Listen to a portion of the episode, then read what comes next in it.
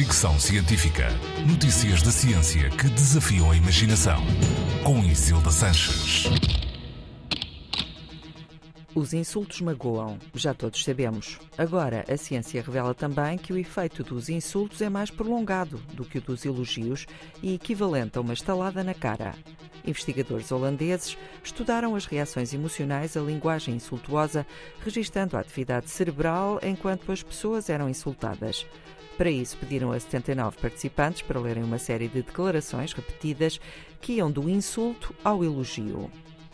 Algumas dessas declarações começavam com o nome da pessoa que lia, outras com o nome de outras pessoas, e a todas as participantes foi dito que as declarações lidas tinham sido proferidas por três homens diferentes. Mesmo nestas condições, em que não houve de facto interação com outras pessoas, os investigadores descobriram que os insultos ditos em voz alta produziam um rápido aumento de atividade na zona frontal do cérebro de quem os ouve, fosse o um insulto dirigido a si ou a outras pessoas.